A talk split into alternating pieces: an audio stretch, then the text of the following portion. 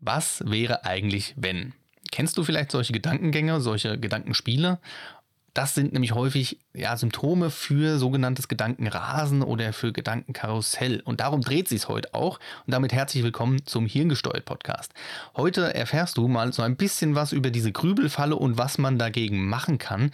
Denn die hält uns ja ganz häufig wirklich einfach vom produktiv arbeiten, vom Schlafen oder einfach vom Entspannen ab. Und das ist unglaublich nervig und anstrengend. Und wer hätte es gedacht, auch das ist wieder sowas, was zu unglaublich unnötigem Stress führen kann.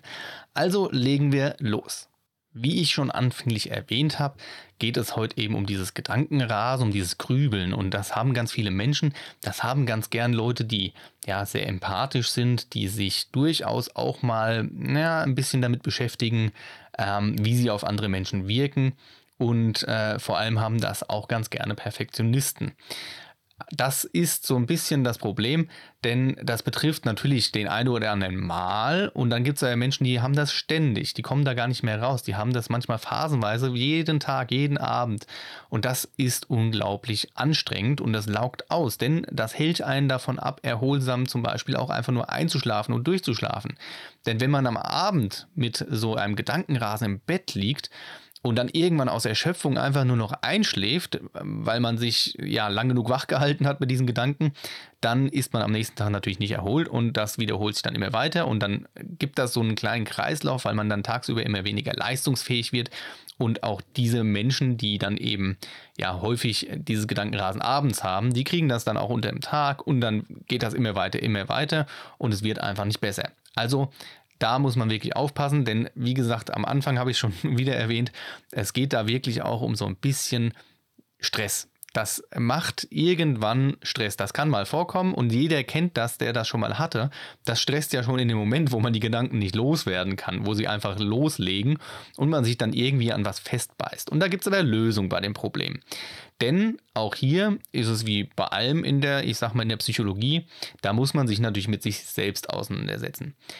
Aber dafür machen wir das hier ja, dass wenn jemand sich selbst etwas verbessern möchte, dass er dazu einfach die Unterstützung kriegt. Gut, ähm, vorweg will ich erstmal ganz kurz so ein bisschen auf die Symptomatik eingehen und das ist relativ simpel. Also das sind einfach Fragen, die man nicht los wird. Und das sind entweder Fragen, die in Bezug darauf sind, was andere von einem halten oder was könnte passieren, wenn. Na, das berühmte Was wäre, wenn. Ähm, oder auch durchaus dieses, ähm, was ist mit mir nicht richtig, wieso bin ich anders oder auch, warum trifft es immer mich.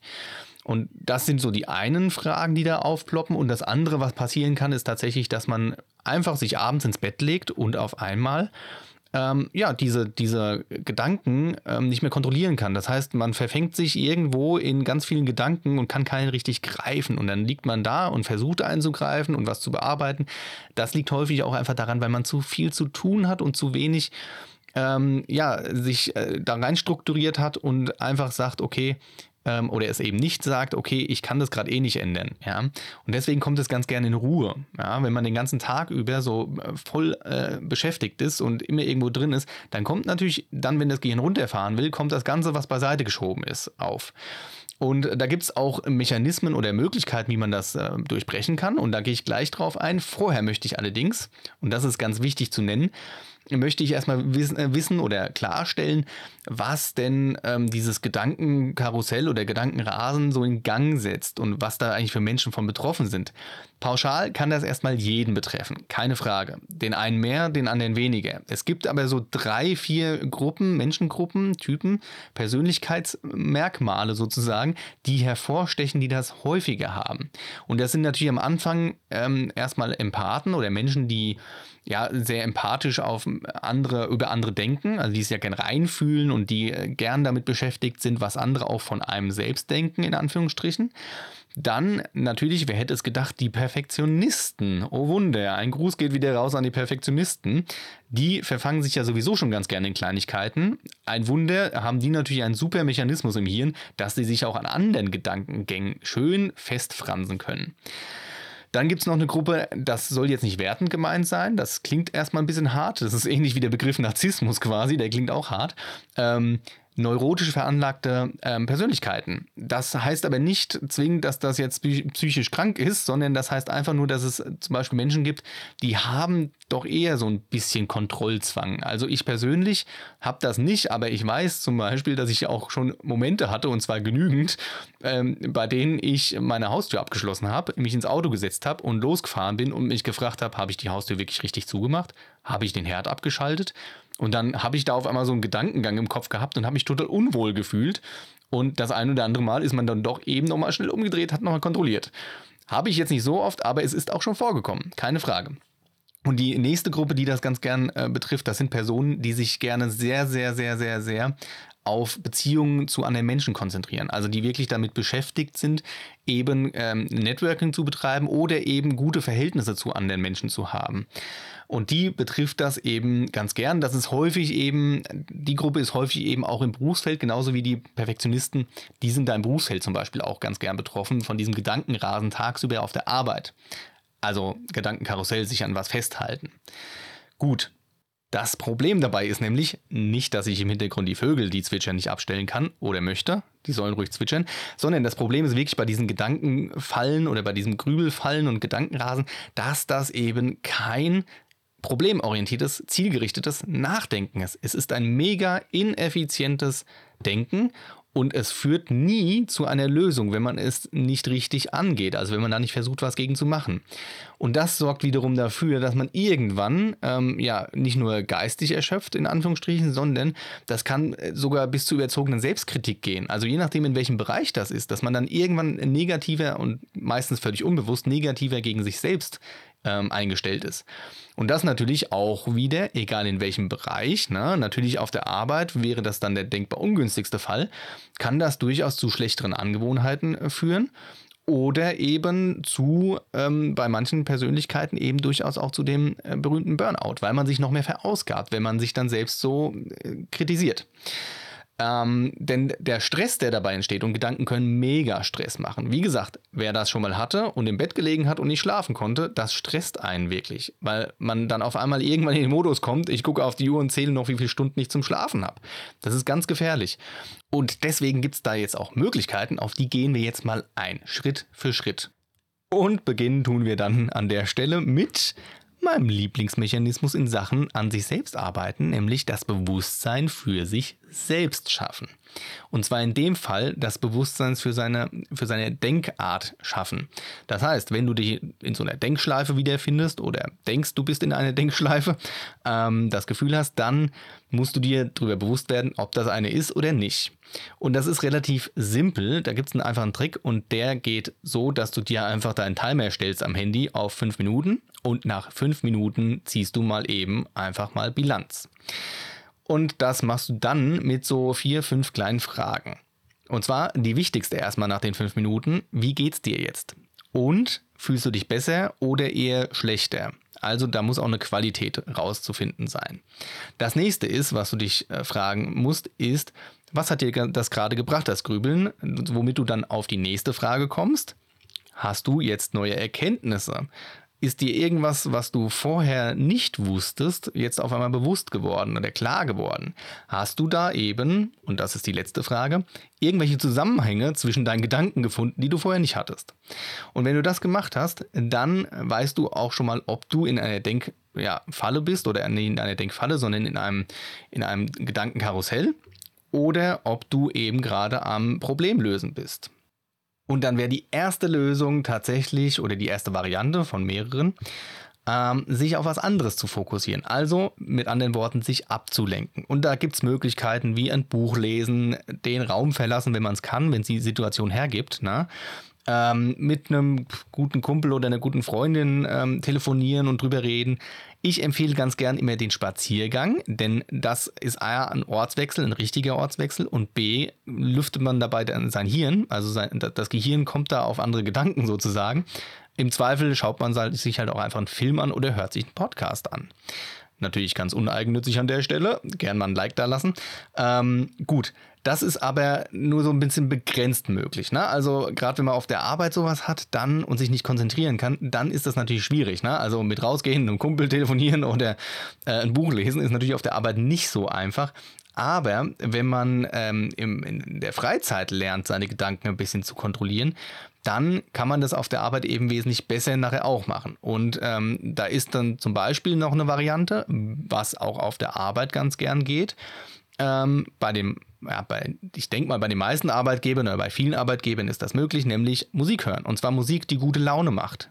Nicht Musik, die traurig macht, nicht Musik, die melancholisch macht und auch nicht Musik, die aggressiv macht, sondern ein, paar Musikstücke, die dir gute Laune machen. Einfach mal aufs Ohr oder anmachen, wenn du die Möglichkeit hast. Und dann kommst du da raus. Das ist tatsächlich ähm, so ja, äh, psychologisch unglaublich äh, krasses Phänomen, denn es gibt ja, und deswegen ist ja Musik ein super Instrument auch in der Filmindustrie, es gibt Musik, die unterstreicht eben gewisse Situationen gut. Und genauso wie sie gewisse Situationen unterstreichen, können sie aber auch gewisse Situationen zerstören. Ähm, und deswegen empfiehlt sich zum Beispiel, also ich habe das auch, ich habe eine Playlist auf meinem Handy mit Songs mit guter Laune. Also die gute Laune machen, meine ich natürlich. Ne? Ähm, und das funktioniert wunderbar. Also da ist man dann auf einmal in einer ganz anderen Welt. Ja? Das ist so ein Ding, das kann man tatsächlich auch häufig auf der Arbeit ähm, anwenden. Die Pro-Variante wäre jetzt natürlich, also die für die geübten Menschen, wäre natürlich, sich auf das Problem, was man da im Kopf gerade hat, zu konzentrieren. Also sich einen Gedanken zu greifen und versuchen sich darauf zu konzentrieren, denn man neigt eigentlich bei Gedankenrasen oder bei, Gedankenkarussellfahrten neigt man dazu, von dem Wesentlichen abzuschweifen. Also man kommt dann von einem zum anderen, zum nächsten und nachher hat alles nichts mehr miteinander zu tun, wie ich das vorhin gesagt habe. Und da hm, hilft es wirklich, und das muss man ein bisschen üben, aber das funktioniert auch, sich an das Problem zu setzen und es zu bearbeiten. Und zwar im Wesentlichen. Nicht äh, in Details, sondern einfach mal im Wesentlichen. Net, netter, netter Hinweis an der Stelle ist, gerade bei Gedankenrasen abends, da hilft auch ganz gern mal der Gedanke, ähm, naja, ich kann es jetzt gerade eben nicht ändern, was soll ich denn machen? Und wenn man sich das öfters auch einfach sagt, sich selbst, dass man es gerade nicht ändern kann, dieses Problem, und ähm, dass man da gerade gar nichts dran arbeiten kann, dann erledigt sich das irgendwann auch von allein, weil das Gehirn natürlich rafft, oh, ich bin ja gar nicht auf der Arbeit, ich kann dieses Problem gar nicht lösen oder ich bin halt in der Uhrzeit unterwegs, wo ich ja gar keine, ich sag mal, Alltagsprobleme lösen kann.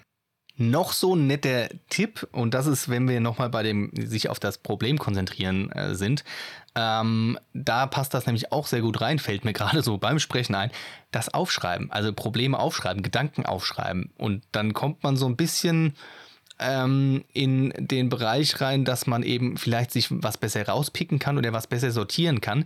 Wichtig dabei wäre übrigens tatsächlich wieder an der Stelle, das möglichst mit Stift und Papier aufzuschreiben, weil das, also handschriftlich niedergeschriebenes, ist quasi wesentlich einfacher aus dem Kopf draußen als ins Handy getippt, weil der Mechanismus der, der der Lenkmechanismus von den Fingern, die, das Schreiben, das äh, verleitet das Hirn dazu, etwas quasi rauszugeben. Und was tippen ist dann immer nicht so, ich sag mal, nicht so das richtige Handwerk dazu. Was man jetzt noch an letzter Stelle machen kann, ist, man sollte vielleicht erwähnen, dass eben der Tipp mit ähm, üb dich im positiven Denken gar nicht mal so einfach ist. Denn gerade wenn man ähm, in so einem Gedankenkarussell drin ist und ähm, jemand gesagt hat, üb dich dann doch mal im positiven Denken und seh nicht immer das Schlechte bei deinen ganzen Gedankengängen, dann kann das nach hinten losgehen. Und damit meine ich wirklich, und das betrifft natürlich nicht jeden, aber das betrifft so eine bestimmte Menschengruppe.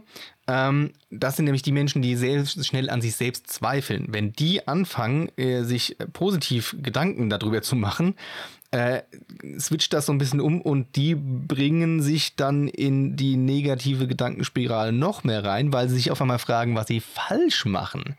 Und dann ist man wieder voller Selbstzweifel und ähm, dann geht man immer, immer weiter in die Negativspirale und deswegen positiv denken. In dem Moment muss man tatsächlich ein bisschen ähm, drüber, drüber sinnieren, ob das angebracht ist. Also man kann es ausprobieren und sagen, naja, okay, ist halt jetzt so und ach, eigentlich am Ende ähm, was mache ich mir so Gedanken darüber? Es hilft doch, hilft doch alles nichts.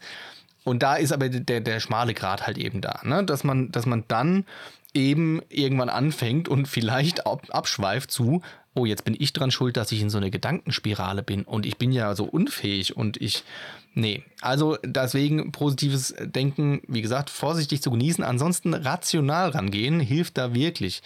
Denn ähm, damit schaltet man eben auch Emotionen ein bisschen ein Stück weit ab und kann sich fokussierter auf etwas konzentrieren. Oder fokussierter fokussieren, sozusagen. Gut, äh, an der Stelle lassen es auch wieder gut sein. Ähm, ich hoffe, ich habe dir helfen können und du hast was gelernt und ähm, das Vogelzwitschern war nicht ganz so schlimm. Lass dir gerne doch mal durch den Kopf gehen, ob du mich nicht abonnieren möchtest oder äh, zumindest mal ein Like da lassen würdest. Ich würde mich mega freuen und ansonsten wünsche dir einen schönen Tag. Bis zum nächsten Mal. Mach's gut. Tschö.